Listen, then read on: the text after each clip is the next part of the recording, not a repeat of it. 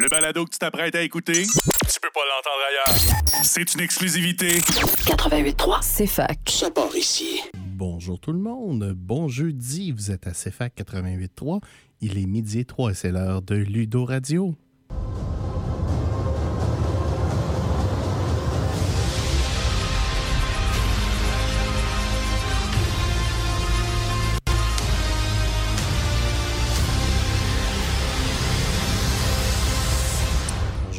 Monde, c'est Alexandre Bélanger, votre animateur habituel de Ludo Radio. Aujourd'hui, avec euh, mon comparse habituel Alexandre Racine et un invité spécial, le directeur des communications du CJRSS, Hugo Parent. Bonjour Hugo. Bonjour Al, ravi de revenir ici. euh, et, Ben euh, oui, être en re-bienvenue. votre compagnie. Ben oui, en effet, un revenant qui avait déjà fait une apparition. Mhm. Tu es maintenant l'invité avec le plus d'apparence. Donc, euh, bienvenue à votre rendez-vous hebdomadaire de discussion de jeux de société. Et cette semaine, on va commencer rapidement sur les chapeaux de roue avec tout de suite nos petites chroniques.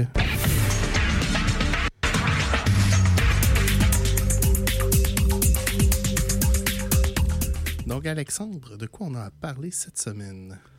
Ben, comme à chaque semaine, Al, on a fait une soirée board game euh, hier, puis il y en aura une autre mercredi prochain. Ben oui, il y a toujours des gens. Si vous cherchez des, par- des partenaires de jeu, c'est le moment idéal de venir essayer des trucs. Ça ralentit un peu, mais ça ne nous empêchera pas de jouer à des jeux. Définitivement. Parlant de jouer à des jeux, on va avoir un autre événement encore plus gros pour ça bientôt. Hein? Effectivement. Ben, on a la journée du personnel qui s'en vient le 31 mai, mais si vous ne faites pas partie du personnel de l'Université de Sherbrooke, vous êtes malheureusement pas invité. Ou de nos super bénévoles qui sont maintenant complets. Effectivement. Et le 23 juin, on a euh, 24 heures de jeu. Dans le fond, du 23 à... au lendemain, le 24, qui est la Saint-Jean-Baptiste. Donc, euh, vous inquiétez pas, vous devriez pas travailler le lendemain. Puis on vous libère assez tôt pour participer aux festivités, si c'est ce que vous voulez faire. Et effectivement, hot dog gratuit pour euh, tout le monde qui se présente aussi. En primeur, on l'annonce maintenant, effectivement, il y aura des hot dogs. Et euh, ben c'est ça, venez nous joindre en grand nombre. On va euh, sur le groupe Facebook, vous allez pouvoir euh, réserver des plages horaires là, pour certains événements. là. Il y en a déjà qui sont pas annoncés, qui sont déjà complets, mais on vous invite quand même à venir voir.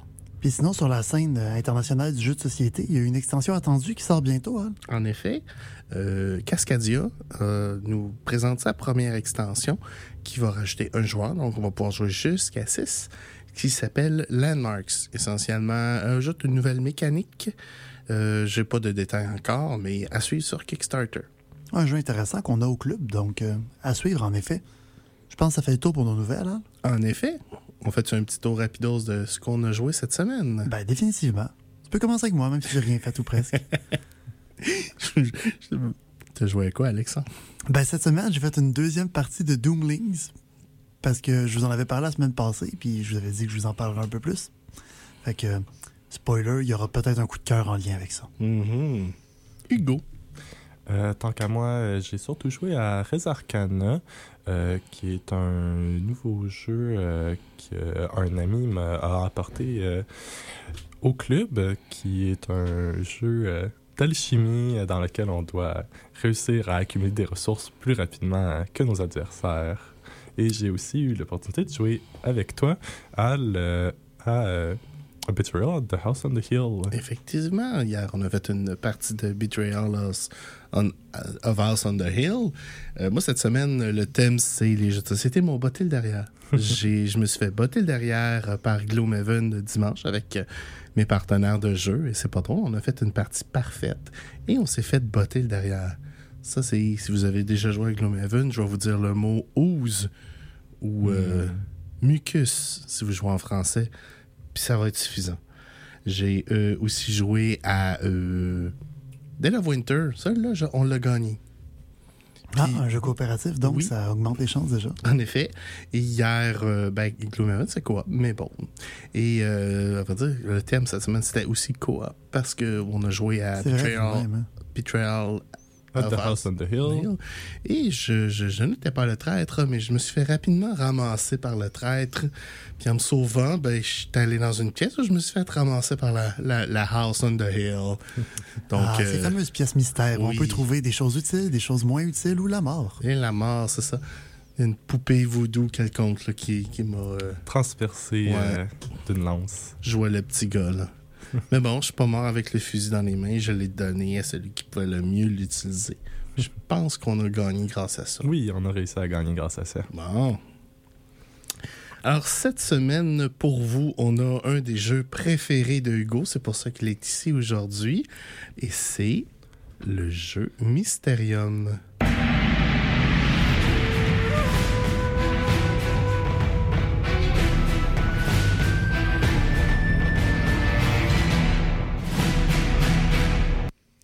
Donc, Mysterium, comme tu as dit tout à l'heure, c'est un des jeux préférés de Hugo, mais c'est aussi un jeu qui a connu un gain de popularité important depuis qu'on l'a au club. En fait, euh, on l'a acheté il y a peut-être deux ans, puis au début, il prenait un peu de poussière. Soudainement, il s'est mis à sortir en nombre important. Hugo, es-tu capable de nous expliquer le phénomène? Euh, eh bien, je dirais que j'ai pu y assister euh, moi-même en apprenant à y jouer et en, je sais pas si c'est grâce à moi ou simplement par coïncidence, de plus en plus de personnes l'ont découvert et c'est désormais rendu un jeu très très populaire au club, euh, souvent euh, emprunté euh, et joué lors des soirées pour game. Donc, un jeu méconnu qui gagne en popularité et en suivant dès que les gens commencent à s'y intéresser. Exactement, c'est un jeu extrêmement simple au- et qui pourtant euh, permet une grande diversité, une bonne complexité euh, une fois qu'on s'y connaît. Moi, je le décris comme si Clou rencontrait Shadow of Amsterdam? C'est une, une bonne description. hein. Euh, c'est un jeu euh, coopératif euh, dans lequel il y a un fantôme qui doit, trans- doit transmettre ses visions à des médiums afin, afin que ceux-ci puissent déterminer quelles sont les causes de sa mort. À, la, à la clou, les médiums devront donc trouver trois éléments. Soit le lieu où le fantôme est mort, avec quel objet il est mort et qui l'a tué. Donc, Mais rassurez-vous, contrairement à Clou, vous n'avez pas besoin de vous déplacer sur le plateau pour vous rendre dans la salle et accuser le colonel Moutarde avec le chandelier dans la bibliothèque. et non, Non, le plateau est assez simple. En fait, il y a un certain nombre de paliers, trois, je crois, où il faut avancer, en fait. C'est ça, c'est trois paliers. Donc, à chaque étape, vous aurez un certain nombre d'options en fonction du nombre de joueurs. Et, euh, à tour de rôle, le fantôme vous transmettra une vision personnalisée qui correspond à votre coupable. Donc, chaque joueur aura sa propre sélection de personnes, lieux et objets auxquels le fantôme transmettra des visions. Et ça, concrètement, à quoi ça ressemble? Les visions est, à mon avis, une des, euh, un des plus beaux aspects du jeu. Euh, c'est une centaine de cartes vision, à la fois vagues et extrêmement stylisées, euh, qui font vraiment ressortir euh, le jeu parmi les autres. Ce sont des cartes qui pourraient, par exemple, présenter des tours ou des, des villes dans les nuages, duquel vous devrez interpréter la signification euh, au travers la combinaison de vision que le fantôme va vous transmettre pour trouver les détails importants. Pour avoir certaines de ces cartes-là devant moi, ça peut être n'importe où entre de l'art abstrait, du surréaliste et euh, une toile des années 1800. Donc, euh, c'est parfois étrange, mettons. C'est, euh, je vous dirais, le- la grosse caractéristique de ce jeu-là, c'est l'aspect visuel. C'est un jeu extrêmement visuel. Oui. Donc, euh, chaque personne va jouer un médium différent ou le fantôme. Donc, il y a une personne qui est fantôme, c'est bien ça? Exactement. Il y aura un- il n'y a qu'un seul fantôme euh, qui va transmettre euh, à tour de rôle une vision au- euh, à chaque médium. Une fois que le- vous avez reçu votre vision, vous devrez tenter de déterminer parmi euh, euh, les options qui seront sur la table quelle carte euh, vous correspond à vous. Donc, si on est six joueurs, je pense qu'il y a huit cartes sur la table. Exactement. Et chaque joueur va aller mettre un token. Dans le fond, le, le fantôme va mettre ses cartes sur la table. Et là, les joueurs ont un certain temps pour réfléchir. Il y a un sablier. Et ils vont aller mettre un token sur ce qu'ils pensent qui est leur carte. Exactement. Une fois euh, le temps écoulé, euh, le fantôme révélera si les médiums ont eu ou pas euh, le bon choix. S'ils réussissent, donc ils commencent par le personnage. S'ils réussissent à trouver le personnage, ils vont passer à la prochaine étape, soit le lieu. S'ils ne réussissent pas, ils vont devoir, lors de la prochaine ronde, recommencer à tenter leur bon personnage. Donc, on peut dire que, disons qu'on joue à 6, il y en a deux qui ont la bonne réponse. Ça va enlever deux cartes sur la table. Il va rester donc six cartes. Chaque personne qui a manqué son coup sait qu'il y a au moins une carte qui n'est pas, qui est pas celle parce qu'il a manqué son coup. Idéalement, pas une de celles qui a été sélectionnée par quelqu'un d'autre. Fait que si on va purement par chance, on a passé de 1 sur 8 à 1 sur 5. On s'est fait donner un autre indice aussi, je crois, à la deuxième manche. À la deuxième manche, le fantôme peut à nouveau donner des visions, en effet, donc ça donne des bonnes chances de le retrouver. Par contre, il ne faut pas se tromper trop souvent, parce que vous n'avez que 7 heures, donc 7 rounds, pour trouver les trois, euh, les trois caractéristiques, soit le personnage, le lieu et l'objet. Et il faut pas juste qu'une personne y arrive, il faut que tous les médiums aient trouvé leur série de trois, n'est-ce pas? En effet, pour réussir à se rendre à la grande finale, euh, à révéler qui parmi toutes les visions obtenues est la bonne vision, il faut que tous les médiums aient réussi à obtenir leur vision complète. Donc, c'est un jeu où on gagne en équipe, puis on perd en équipe.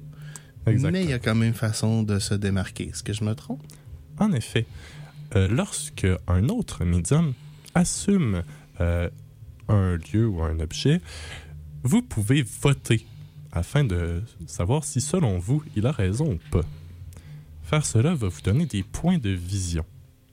Si vous réussissez à bel et bien déterminer si euh, l'autre médium avait raison ou s'il avait tort, vous obtenez des points de vision qui vont vous donner plus de chances pour la vision finale. OK. Ben écoutez, on va euh, continuer notre discussion avec Hugo, euh, très intéressante sur Mysterium, dès qu'on est de retour de la pause.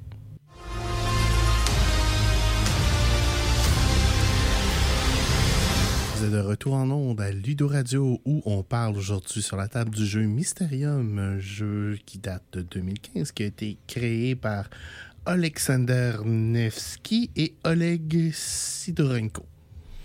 Donc, tout à l'heure, Hugo, tu nous disais qu'il fallait que tout le monde ait terminé leur vision pour pouvoir avoir accès au round final dans lequel on peut se démarquer grâce à nos points de vision. Mais ça, ça veut dire que chaque médium cherche une série de trois complètement différentes, n'est-ce pas? Exactement. Donc, par, sur la table, à la fin, il ne devrait rester que une ou deux cartes non utilisées parce que chaque joueur va avoir sa propre combinaison. Donc, c'est impossible pour deux joueurs d'aller, euh, d'avoir le même personnage ou le même lieu. Donc, tout ce temps-là, tu as donné des sets différents aux différents médiums, mais il y en a juste un qui est bon. Exactement. Donc, le fantôme aura donné une grande quantité euh, de, de visions et donc de séries de possibilités, ce qui va emmener à la vision finale, la révélation du coupable. Lors de celle-ci, les, euh, les joueurs recevront une dernière vision mélangée et dont ils ne sauront pas quel euh, élément correspond à quoi. Ils vont recevoir jusqu'à trois cartes une pour chaque euh, type, donc une vision pour le lieu, une vision pour la personne et une vision pour l'objet. Une seule carte de vision pour chaque. Cependant, ça se peut que en tant que médium, vous n'ayez pas accès à ces trois cartes de vision si vous n'avez pas assez euh, voté euh, avec euh, votre clairvoyance. Vous n'avez pas assez eu la bonne réponse en regardant les choix des autres euh, médiums. Donc, mesdames et messieurs, c'est le système de points. Tous les jeux, apparemment, en ont un quelque part. Eh oui, C'est fou pareil. hein? Même en coop. même en coop. Même en coop. Donc, si vous avez obtenu une euh, assez bonne clairvoyance en votant de façon euh, correspondante avec les autres joueurs, vous allez avoir accès à la vision finale complète. Donc, les trois cartes vision seront mélangées et révélées. Vous aurez sur la table les, euh, les personnages de tous les joueurs et à partir des trois cartes vision, vous devrez déterminer à quel personnage cette vision-là réfère.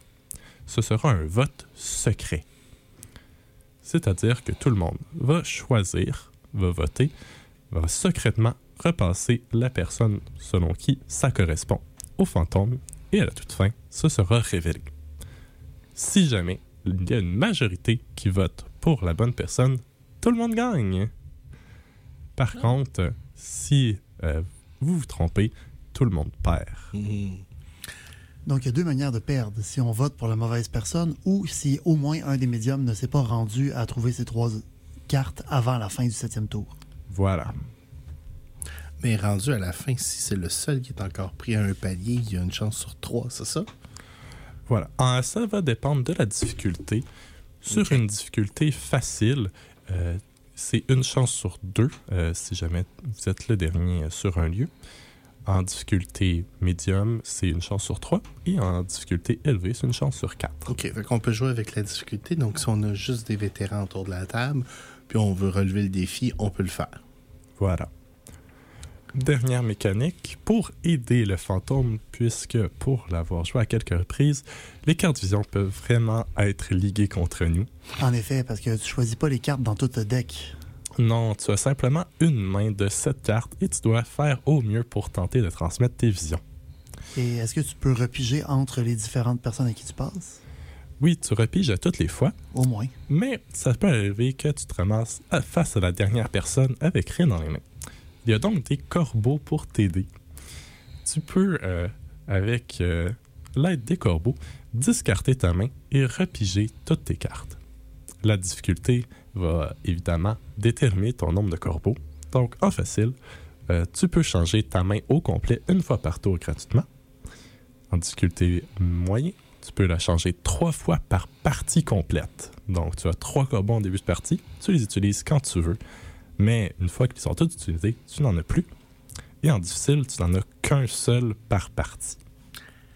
Il faut y penser deux fois, mettons. Voilà. On parle d'une partie qui est très différente aussi pour euh, les médiums puis pour le fantôme. Vraiment pas les mêmes inquiétudes. Non, tout à fait. C'est vraiment un jeu complètement différent en fonction de quel côté euh, tu te trouves. Bien que ce soit coopératif. Tu as joué les deux côtés. euh, que- lequel tu préfères? Pour avoir joué les deux côtés, euh, je dirais que j'apprécie beaucoup jouer le fantôme, tenter de trouver euh, quelle vision euh, sert le mieux et est le plus claire. Mais j'aime autant jouer médium et tenter de deviner qu'est-ce que le fantôme tente de me dire au travers de ces visions-là. J'ai pas eu la chance de jouer le fantôme encore, mais juste à avoir joué médium, je me rends compte que il y a aussi une importance particulière à être quand t'es le fantôme, à qui tu donnes quel indice. Parce que selon les personnes, si tu envoies une carte, mettons, avec un marteau, mais le fond au complet est mauve parce que la carte est bizarre, il y a quelqu'un qui va voir le marteau puis faire comme Ah, ok, donc c'est un objet contondant, donc je vais prendre cet objet-là. Puis il y a quelqu'un qui va voir le fond mauve puis qui va être comme Hey, l'horloge a un fond mauve, ça doit être l'horloge. En effet. Euh, donc, euh, c'est aussi le fun de jouer avec des amis euh, avec qui on peut tenter de deviner qu'est-ce que l'autre réfléchit, euh, que c'est euh, amusant de jouer avec des étrangers et d'être complètement ébahi devant quelle réflexion ils parviennent à Un petit peu accomplir. plus difficile de jouer avec des étrangers. Euh, je pense que ça fait pas mal le tour. Il y a rapidement, on peut parler des expansions. En effet, le club a récemment obtenu une expansion euh, qui s'appelle Shadows and Lies, euh, qui offre une nouvelle catégorie. Donc, on peut désormais remplacer les objets par le motif du crime. Ah, Donc, euh, c'est euh, une expansion qui a été rajoutée à la boîte du club, qui rajoutait plus de cartes vision et les motifs. donc maintenant, les grosses questions. Voilà. Hugo, tu nous as pas mal parlé de pourquoi tu aimes le jeu. Y a-tu des, des côtés que tu aimes moins dans ce jeu-là? Euh, je vais dire que en tant que médium, ça peut parfois être long parce qu'il faut évidemment que le fantôme choisisse euh, un choix de vision spécifique à chaque joueur et ça peut être long pour, la, pour le fantôme de choisir. Donc, euh, il y a des longueurs et ça peut parfois être frustrant pour un fantôme de donner quelque chose qui semble incroyablement clair et que face et que tous les médiums disent non, ce n'est absolument pas cela et se trompent. Alex, qu'est-ce que t'en penses? Euh, je suis assez d'accord avec ce que Hugo disait aussi. Euh, pour avoir déjà eu la chance d'avoir des bonnes visions d'un fantôme, je crois que c'était Hugo à ce moment-là, le fantôme, euh, j'ai terminé en quatre tours au lieu de sept. À ce moment-là, euh, je me tournais les pouces longtemps. C'est, je trouve une- un peu une faiblesse dans le jeu que s'il y a une vision qui va trop bien, ben moi, j'avais plus rien à la fin. J'avais plus de vision, j'avais plus quoi On que se ce soit. les pouces. Effectivement, tout ce qui me restait, c'était le vote sur les autres, si j'avais encore des jetons de vote. Mm. Donc, c'est une légère faiblesse dans le jeu qui est la gestion du temps, en effet. Personnellement, moi, c'est un jeu qui est hyper social. Tout à fait. Euh, donc, ça, c'est euh, c'est un. Moi, à mon avis, c'est un côté fort du jeu. Mais c'est déjà euh, pas chicané avec un fantôme, mais pas loin. Mais, mais comment tu t'arrives à ça? Mais là, je vois le côté, plus j'ai jamais joué le fantôme, moi non plus. Mais là, t'arrives plus sur, ouais, peut-être qu'il n'y a rien dans sa main ou. Puis, euh, ben, tu sais, des fois, moi, je cherchais un meurtrier qui était une couturière, puis il y avait des morceaux de vêtements, tu sais, puis elle mettait pas de morceaux de vêtements, elle mettait plein d'autres indices. C'est non! Mais, euh, c'est, ben, pour ça, c'est le fun. Moi, je, je préfère. C'est un côté du jeu qu'on va vraiment aimer. Mais oui, des fois, l'attente entre les phases difficile. Puis je pense que ça, c'était. Je veux pas dire que c'est un problème majeur du jeu, mais il faut, faut prendre sûrement la patience. Là. Fait que, Ouais. Mais c'est un jeu coopératif, alors euh, aussi bien discuter et s'amuser euh, effectivement. entre les phases. Sur BGG, euh, Mysterium est en position 345, vient juste d'être dépassé par Earth. Moi, je suis la course de Earth qui a dépassé le top 300. J'ai dit à Maxime qu'elle allait faire un top 100. Fort On va, voir si, on va voir si je suis menteur ou pas. Euh, score de 7.2 sur euh, BGG, un crunch de 1.9, qui est, à mon Donc, avis... quand tu disais pas compliqué pour un jeu qui est aussi gros puis relativement long, c'est un crunch très très modéré en effet. Oui, oui. C'est quelque chose que vous pouvez amener dans un- une rencontre de famille, puis vous n'avez pas des gros joueurs invétérés, puis ils vont quand même embarquer puis aimer ça. Ouais, puis la possibilité d'avoir 7 joueurs aussi contribue à ça. En effet, joue jusqu'à 7 joueurs. Le nombre euh, idéal de joueurs, à ton avis? À mon avis, 5 joueurs, euh, donc un fantôme et 4 médiums, est pas mal optimal. OK, c'est bon ça. On est déjà rendu à nos coups de cœur de la Et oui, le temps semaine. passe. Alors, Alex, en deux minutes, ton coup de cœur, s'il te plaît. Ben, j'ai un peu vendu le punch tantôt. Mon coup de cœur, ça va être Doomlings. C'est un petit jeu relativement rapide avec juste des cartes qui euh, rappelle un peu le thème d'évolution par le fait que vous jouez une civilisation au lieu de jouer une espèce. Puis vous jouez à chaque tour un certain nombre de traits qui améliorent votre espèce puis qui permet de faire des choses que vous ne pouviez pas faire avant et qui donnent des points. Euh, le fait, c'est qu'à chaque round, il y a un événement qui arrive. Un événement planétaire, euh, une nouvelle ère glaciaire, une fonte, euh, de la forêt qui pousse, une pluie d'astéroïdes qui va affecter le tour, dans le fond, l'air. Puis ça va affecter les choses. Et éventuellement, dans le paquet des événements, il y a des événements catastrophes qui vont mettre fin à la partie. Euh, le premier événement catastrophe, c'est plate, mais ça va, on continue. Il y a des effets négatifs reliés à ça. Le deuxième, c'est très plate, mais on continue. Puis le troisième, votre espèce ne peut plus en prendre. La partie est terminée, tout le monde s'éteint et on compte les points. D'où le nom Doomlings, puisque Doom étant euh, l'apocalypse, la Ils mauvaise sont nouvelle. condamnés d'avance. Le score de 7.2, euh, oups, non, je suis en train de lire le mauvais. C'est un score de 7, celui-là. Donc, un petit peu moins connu. Par contre, il est assez récent comme jeu. Euh, il n'y a pas beaucoup d'évaluateurs pour l'instant. Ça pourrait monter. Et un crunch de 1.8, ça fait un jeu relativement simple et rapide. Moins de 40 minutes. C'est bien. Hmm, tu l'amènes-tu à... le- Tu l'amènes-tu le 31 mai? Pourquoi pas?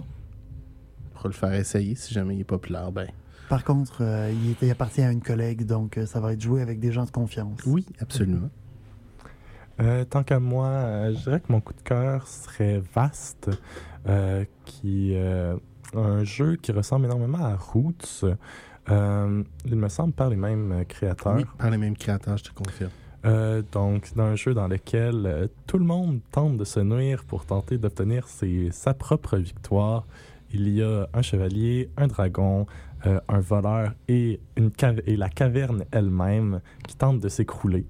Donc, euh, chacun va tenter, euh, donc, chevalier, tuer le dragon, le dragon s'enfuir, le voleur voler tout le monde et la caverne s'écrouler, euh, tout en se nuisant l'un l'autre. Il y a aussi une tribu de gobelins, je crois. Il y a en effet une tribu de gobelins qui tente de tuer le chevalier. Donc, un petit jeu asymétrique, comme on les aime bien des fois. Euh, oui, j'ai euh, moi, j'ai j'ai lu les règlements dernièrement de Vast. J'ai très hâte de l'essayer. Un très bon jeu. Puis toi, Al? Euh, moi, cette semaine, je sors des sentiers battus et euh, je vais y aller avec une petite compagnie qui s'appelle Folded Space. Il me semble, ça me dit rien, ces jeux de société, ça. Non, parce que c'est une compagnie qui fait des trucs pour les jeux de société. Quand vous êtes comme moi et que vous avez un talk sur l'organisation des jeux de société, vous avez trois choix. Soit vous faites des collections de sacs de Ziploc, soit vous, vous prenez une imprimante 3D puis vous payez une fortune pour essayer de vous faire des inserts euh, homemade ou vous faites affaire avec des compagnies comme Broken Token ou Folded Space. Ça, c'est les deux qui me viennent rapidement. Euh, moi, j'ai fait affaire dernièrement avec Folded Space pour mon jeu de Frosthaven. Ils ont un, euh, un système de rangement pour les tuiles, une espèce d'accordéon aux couleurs du jeu qui rend le, le- le rangement super le fun. Puis si vous êtes familier avec Gloomhaven, Frosthaven, vous savez qu'une des grosses parties du, du jeu, c'est le setup initial et avoir des tuiles déjà rangées dans l'ordre des tuiles où je cherche la tuile 1. Ah, tiens, j'ai un folder avec 1. Voilà, j'ai ma tuile 1A. Ça va bien. Ça fait gagner beaucoup de temps. Ça, ça, ça rend le setup euh, beaucoup plus simple que si vous faites juste euh, tout le temps chercher dans votre moton de tuiles euh, qui est toujours euh, chaotique dans, sur le top de votre boîte. Fait que cette Donc, pas tant un jeu que d'optimisation pour des jeux. C'est ça, exactement. Et il l'offre pour une multitude de jeux?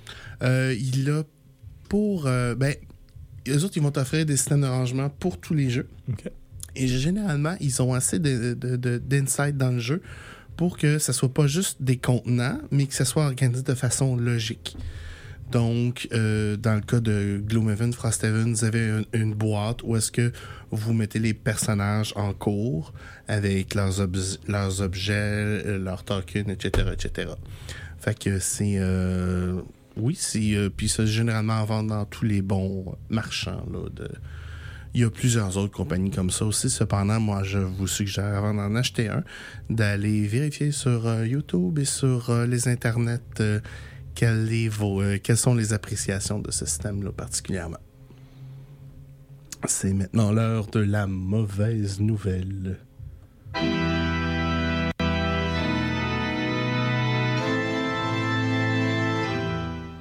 C'est quoi la mauvaise nouvelle, Alex? Ben, il y a eu de la neige hier, il va faire 25 degrés demain, puis la journée est finie, notre émission est terminée. Ben oui. Ça demande c'est quoi qui est le pire. non, on, on sait que le- les changements climatiques, c'est pire que la fin d'une émission de Ludo Radio. Nous autres, on on est de retour la semaine prochaine. C'est ça. On est là la semaine prochaine, à moins que les changements climatiques soient trop dramatiques. Puis euh, d'ici là, ben, on vous souhaite une bonne fin de On semaine. est à mercredi. Bon long week-end.